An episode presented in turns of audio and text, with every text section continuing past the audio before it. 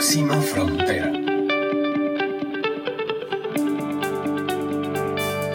Hola, hola a todos y todas, yo soy Carla Chávez y esta es una nueva oportunidad de encontrarnos en Próxima Frontera, el podcast que investiga, persigue y atrapa gente en diferentes lugares de América Latina con quien nos interesa conversar, compartir y secretear un poco qué es lo que están haciendo y ver de qué forma podemos sacar provecho de esa experiencia para hacer benchmarking, para conocer las mejores formas de hacer las cosas, conocer diferentes maneras de ver el mundo desde nuestra perspectiva nacional, latinoamericana y, por qué no, global.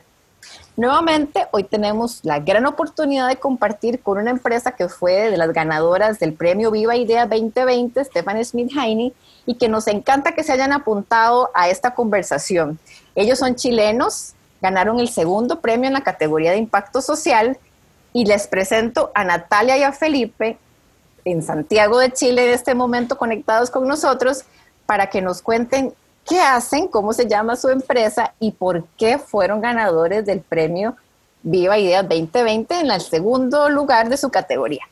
Hola Natalia, hola Felipe, muchas gracias por estar con nosotros. Hola, gracias a ustedes. Gracias por la invitación. Buenísimo. ¿Por qué estamos aquí conversando de educación? ¿Cómo se llama su empresa? ¿Qué hace? ¿Y qué es lo que podemos aprender de ustedes hoy? Em, bueno, partamos por el nombre. la empresa se llama Swarmov em, y el nombre viene de una combinación de dos ideas o conceptos que definen eh, bastante lo que nosotros hacemos como organización.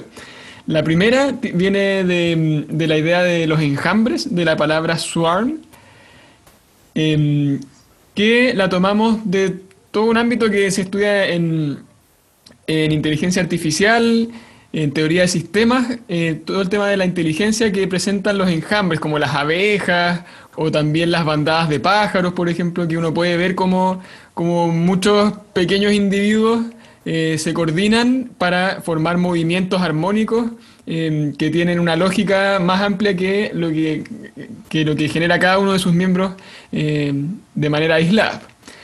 Y la otra, el otro concepto son los smart mobs, que em, es una idea que acuñó un, académico em, de Estados Unidos que se llama Howard Rheingold, eh, y él empezó a estudiar por ahí por los 90 cómo con las nuevas tecnologías de eh, conexión personal, personal como los teléfonos em, y otras, se empezaban a generar movimientos eh, masivos de personas con una sofisticación que antes no existía porque no había la posibilidad de que cada persona estuviese conectada dentro de un proceso eh, colectivo en tiempo real. Entonces ahí nosotros combinamos eh, ambas, ideas en esta palabra que es swarm mob.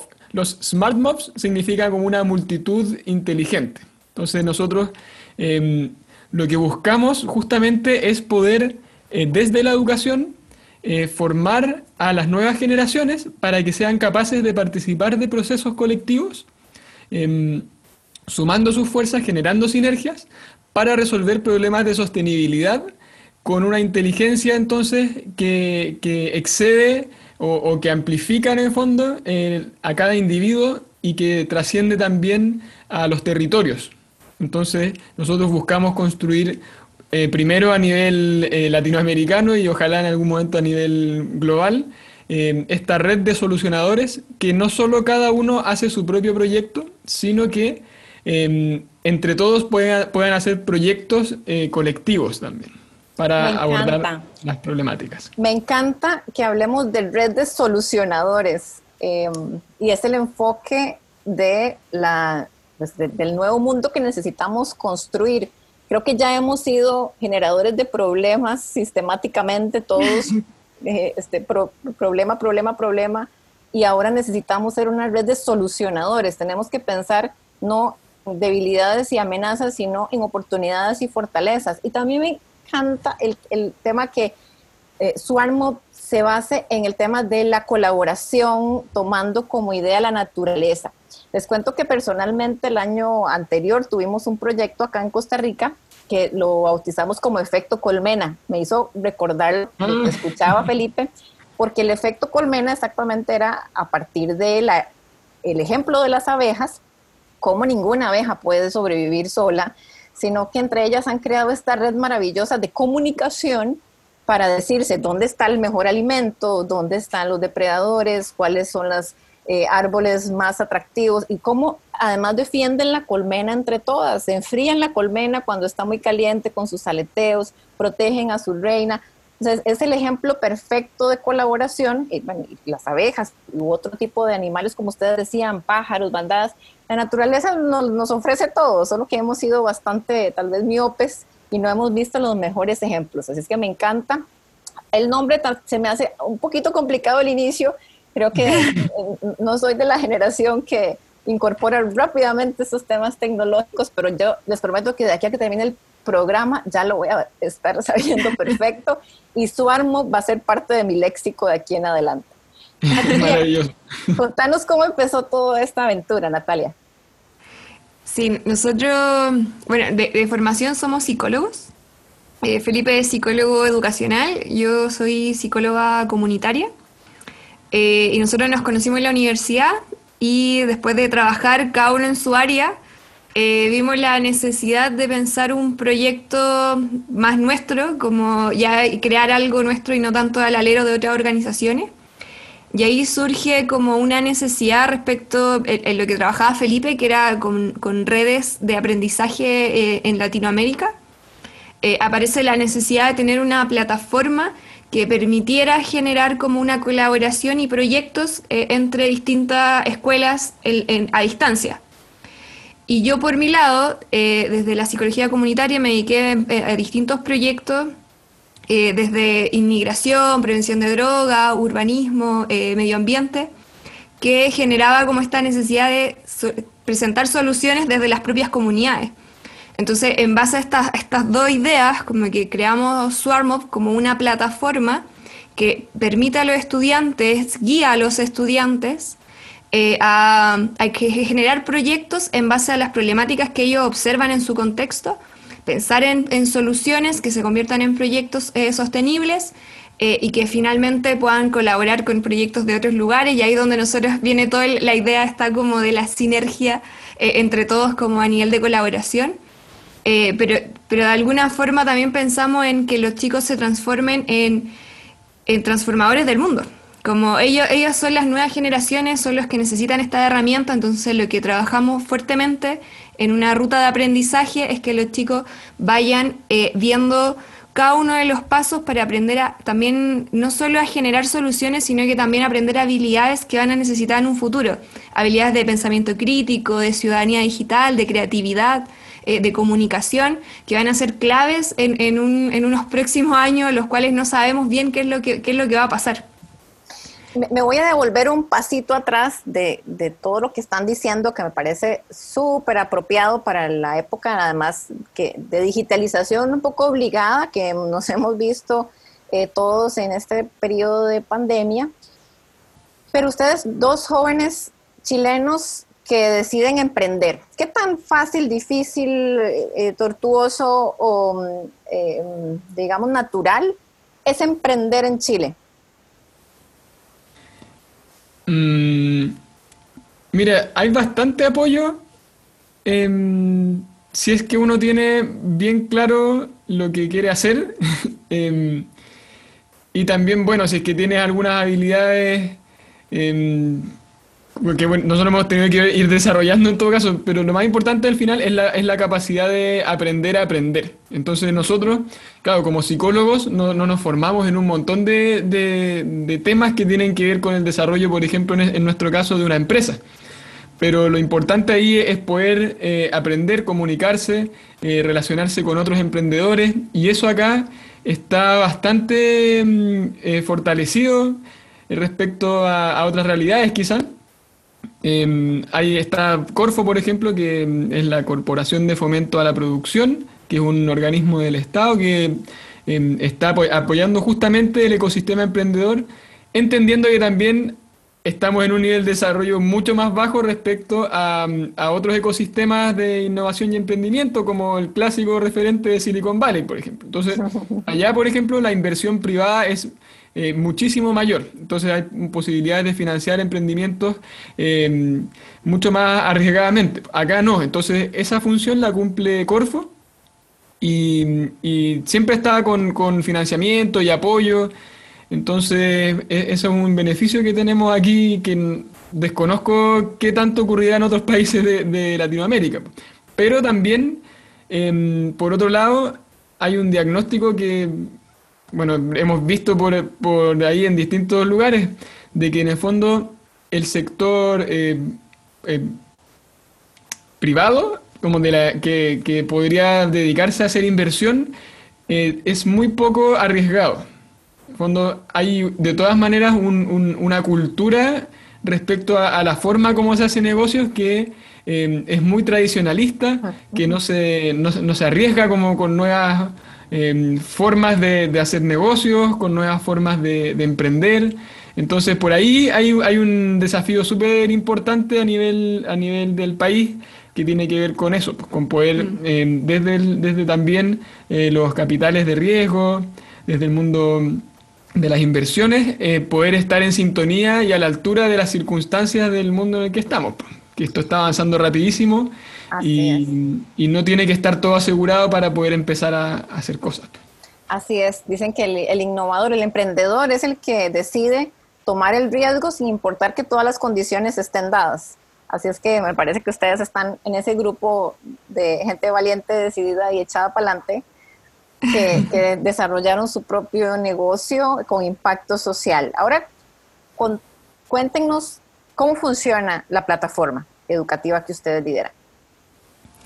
Em, funciona, nosotros le, ofrecemos este, esta plataforma a las escuelas o, sostenedores de varias escuelas eh, y ellos eh, ven un plan, de, en general tienen dos áreas, como que les interesa, nosotros hacemos tres cosas, que es aprendizaje basado en proyectos, es eh, desarrollo sostenible o educación sostenible y eh, colaboración. Entonces nosotros nos acercamos a la, escuela y la escuela ven más o menos hacia dónde está su interés, porque muchas escuelas, por ejemplo, están recibiendo están tratando de innovar eh, pedagógicamente con metodologías de aprendizaje basado en proyectos, pero acá en Chile son súper caras como cualquier tipo de asesoría respecto a eso. Eh, por lo tanto, nosotros lo que estamos intentando un poco es democratizar ese sistema eh, para poder entregarle a la, escuela y a los profesores y estudiantes la oportunidad de hacer aprendizaje basado en proyectos de una forma mucho más económica y que les permita efectivamente hacer un seguimiento a los proyectos, como eh, es una metodología muy distinta. Ahí te detengo un momentito, Natalia, perdona, para hablar del tema de la metodología de proyectos, que me interesa muchísimo.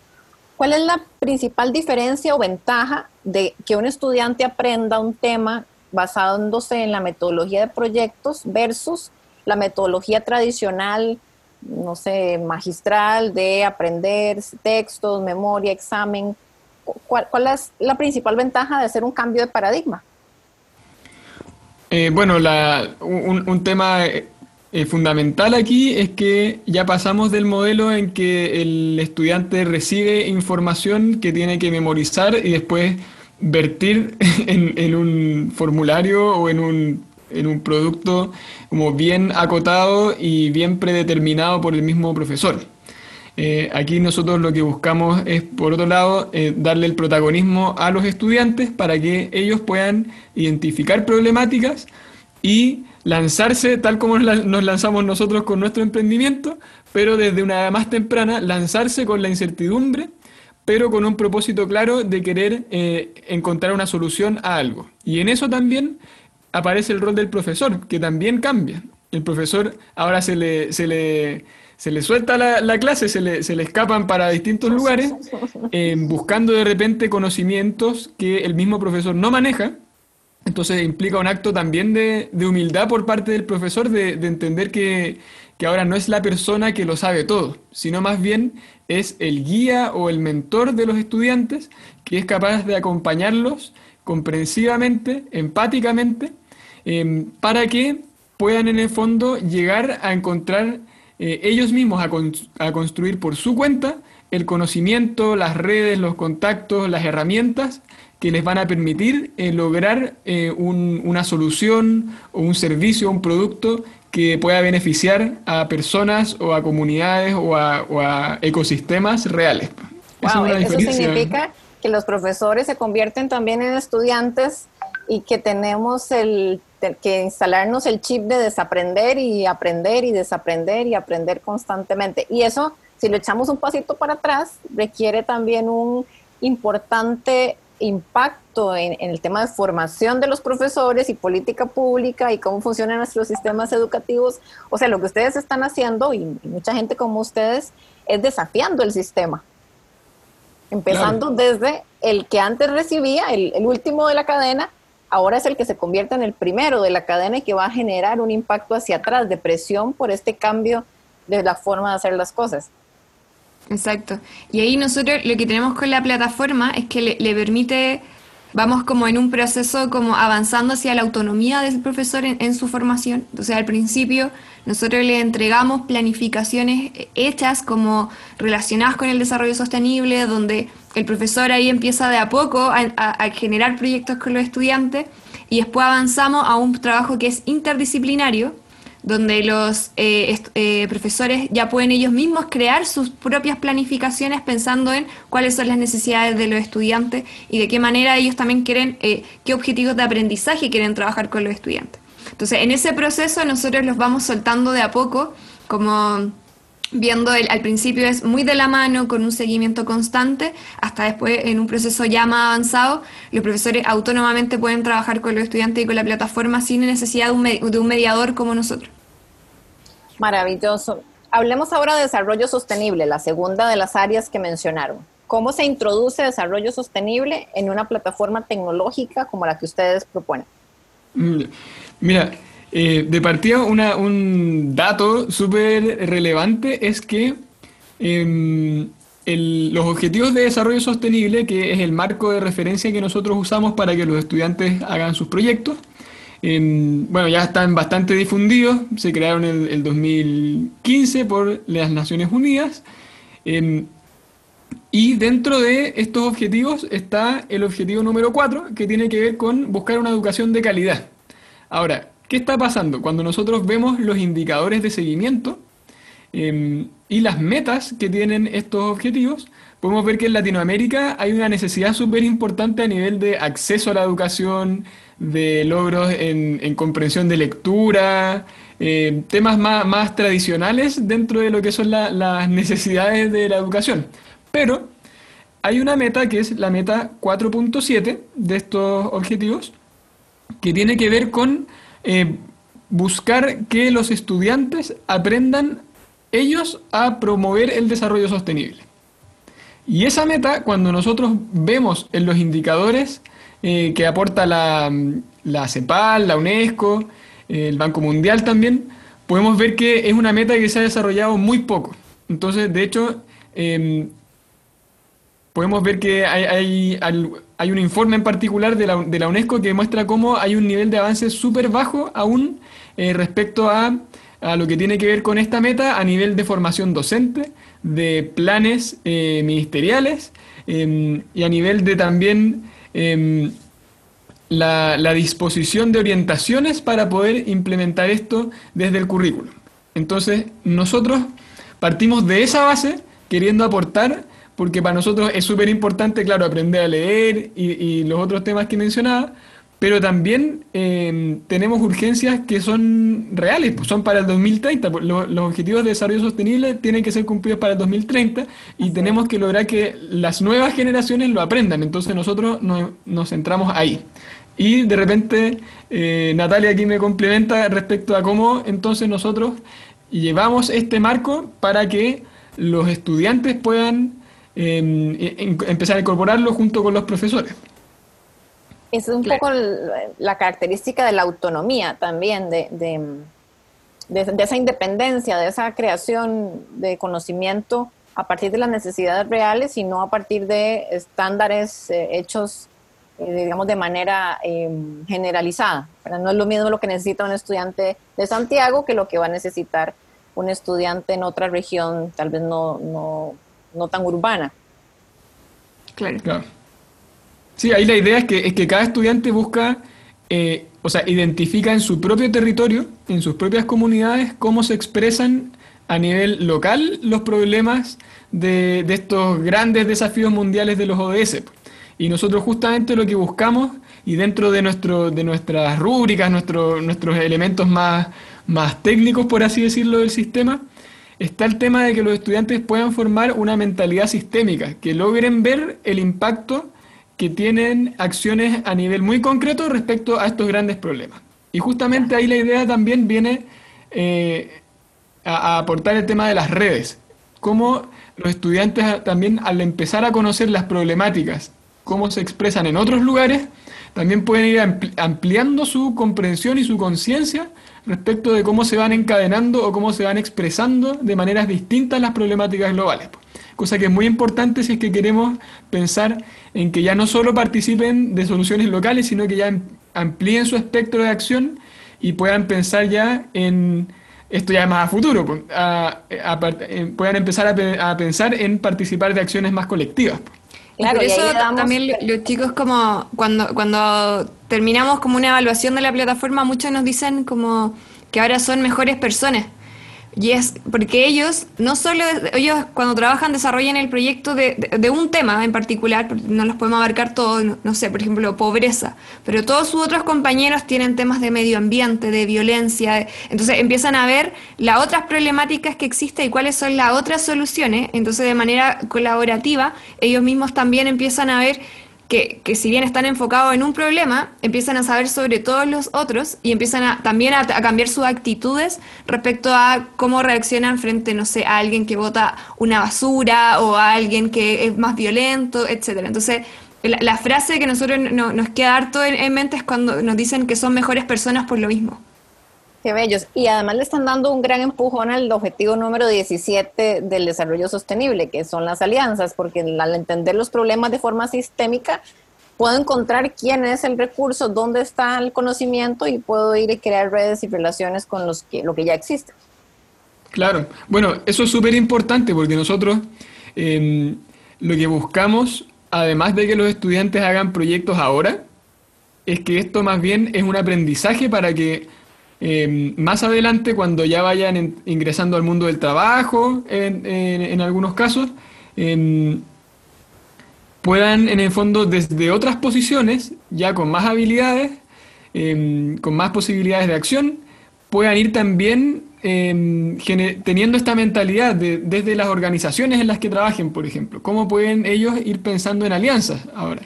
¿Cómo, cómo pueden tener también una visión eh, que busque reducir los impactos negativos sobre el medio ambiente, por ejemplo, que busque eh, la, igualdad de género en los espacios laborales, etcétera. Entonces, eh, la idea es que nosotros aquí estamos sembrando semillas, pero para que al futuro esto se pueda amplificar muchísimo más desde otro tipo de organizaciones. Perfecto. Entonces ya hablamos de educación basada en metodología de proyectos para resolver problemas sistémicos, hablamos de desarrollo sostenible. ¿Qué más sigue? ¿Cuál es el tercer componente? Ese es eh, de la colaboración. Eh, lo que nosotros permitimos con la plataforma es que los chicos puedan publicar sus proyectos eh, y al publicar sus proyectos puedan entrar en una red donde están todos los proyectos de todas las escuelas con las que nosotros trabajamos. Entonces empiezan a tener contacto ya no solo a nivel de escuela en la que están, sino que empiezan a abrir también nuevas redes, empiezan a a tener más capital cultural, más capital eh, como del desarrollo, como de conocer a más personas, mayores, eh, mayores recursos.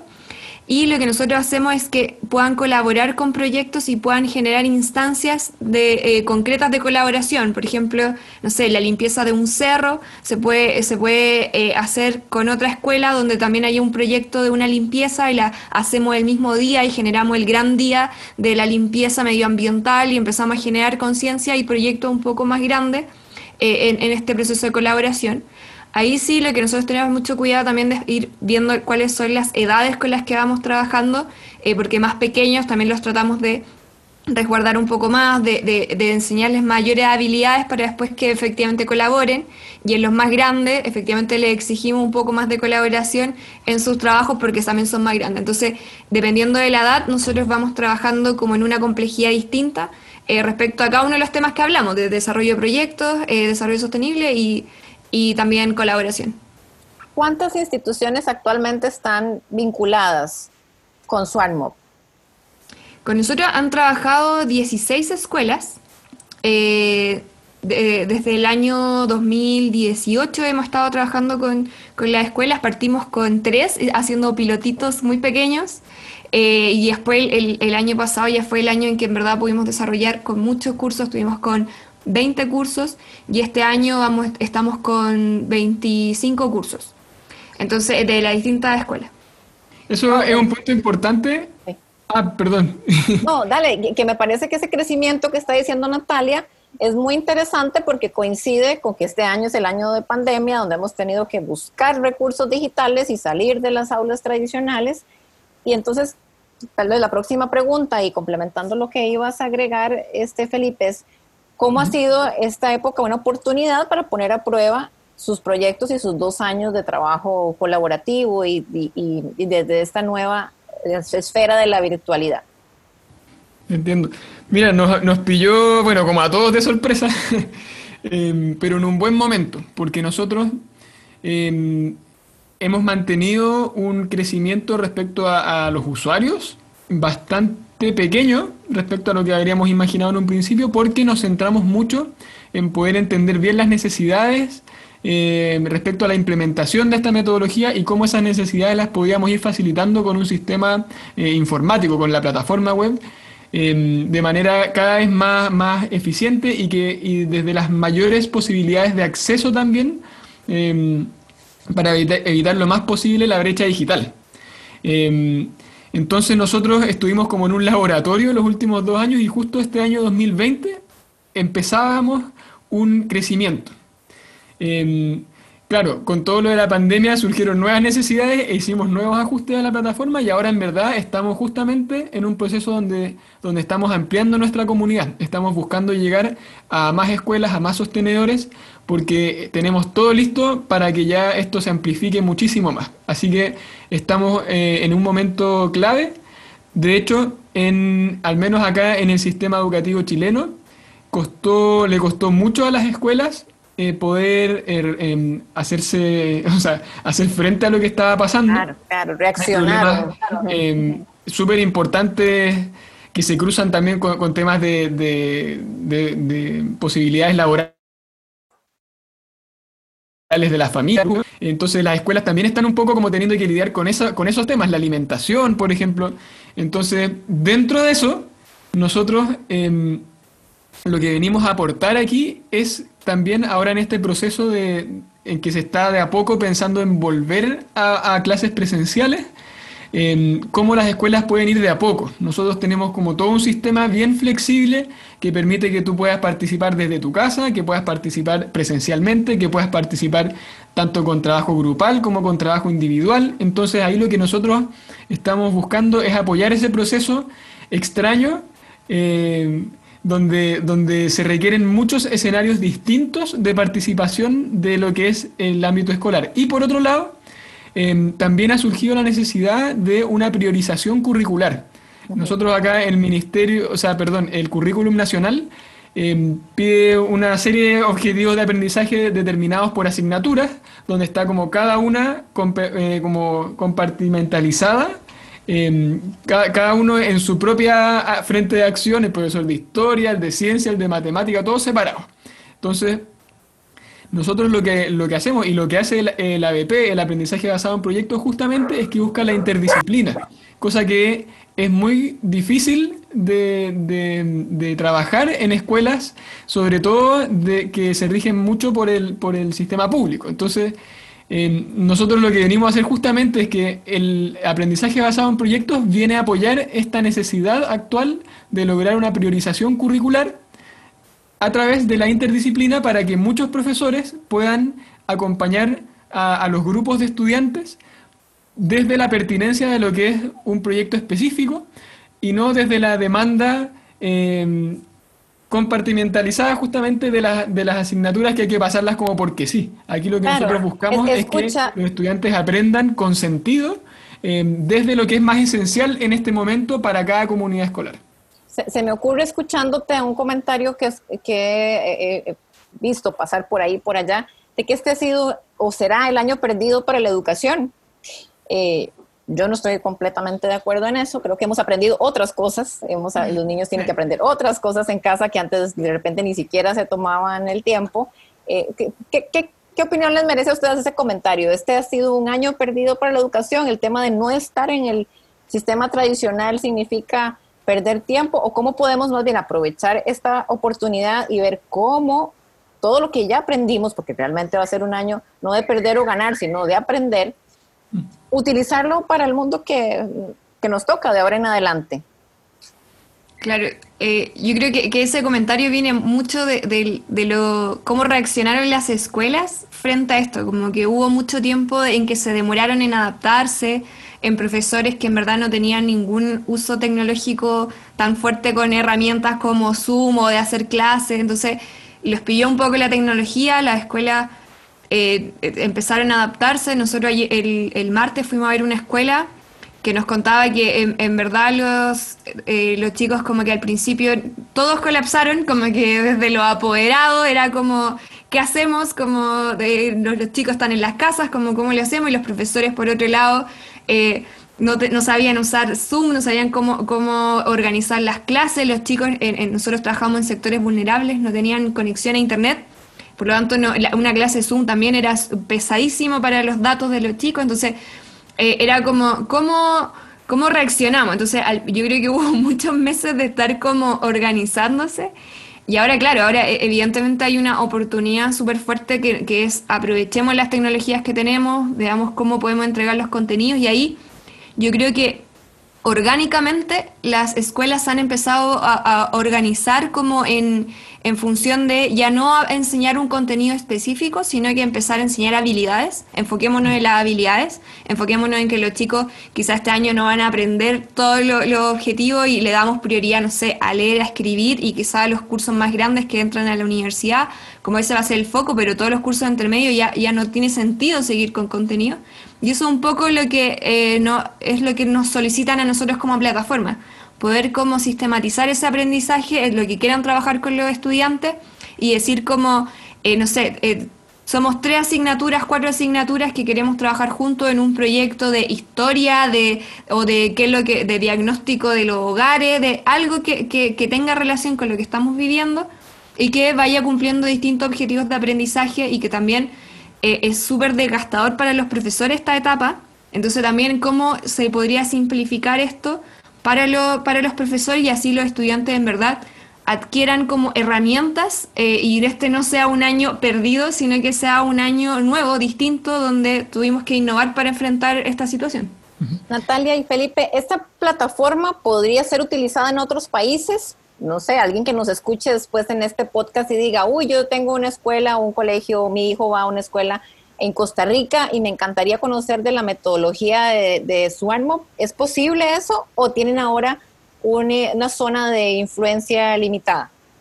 No, absolutamente. O sea, esto se puede aplicar em, en muchas realidades distintas porque justamente tiene una flexibilidad súper amplia. Entonces, eh, independientemente de qué marco curricular o qué sistema de organización de, los contenidos o, los objetivos de aprendizaje em, o, los cursos tú tengas, se puede usar porque es flexible para todos.